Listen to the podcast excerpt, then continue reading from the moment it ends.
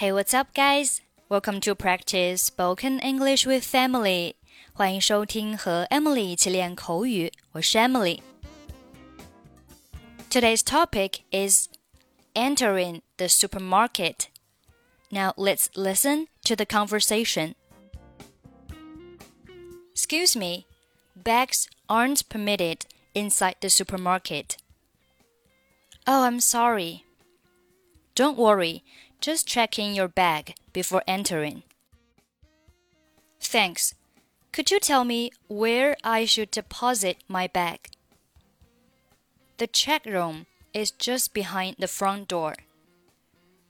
Okay, I will deposit my bag right now.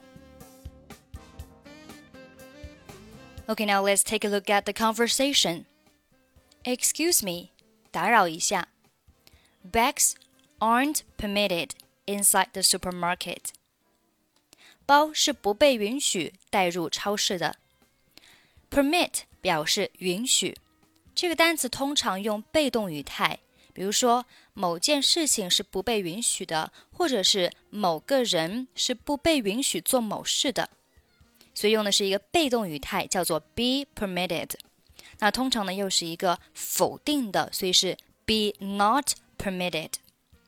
那这句话当中，bags aren't permitted inside the supermarket，就是包呢不被允许带入超市。我们看一下上面的两个例句：Visitors are not permitted to take photos。字面上理解是参观者不被允许拍照片。按照我们中文的习惯呢，可以翻译为参观者不能拍照，参观者禁止拍照。另外，我们在地铁上呢，还会经常听到这样一句话：“Food and beverages are not permitted in the station。”食物和饮料禁止被带入地铁站。按照中文的翻译习惯，我们通常不会说“被”，而是说食物和饮料禁止带入地铁站。Food and beverages are not permitted in the station. 我们继续往下看对话。Oh, I'm sorry. 哦，我很抱歉。Don't worry. 没关系。Just check in your bag before entering. 在进入商场之前，把包寄存一下就可以了。Check in the bag，寄存包裹。 这里的 check in 还可以换成一个单词，叫做 deposit。deposit D E P O S I T，下面呢也出现了 deposit 这个单词。Thanks. Could you tell me where I should deposit my bag? 谢谢，你能告诉我我应该在哪里寄存我的包裹吗？The check room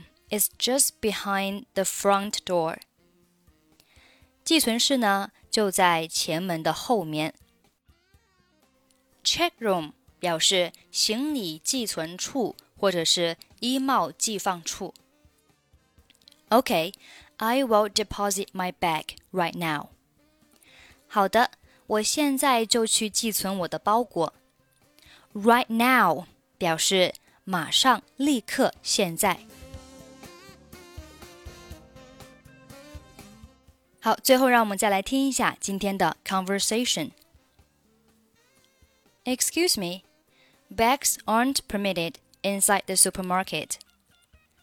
Oh, I'm sorry.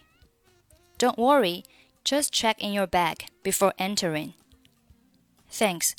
Could you tell me where I should deposit my bag? The check room is just behind the front door. Okay, I will deposit my bag right now.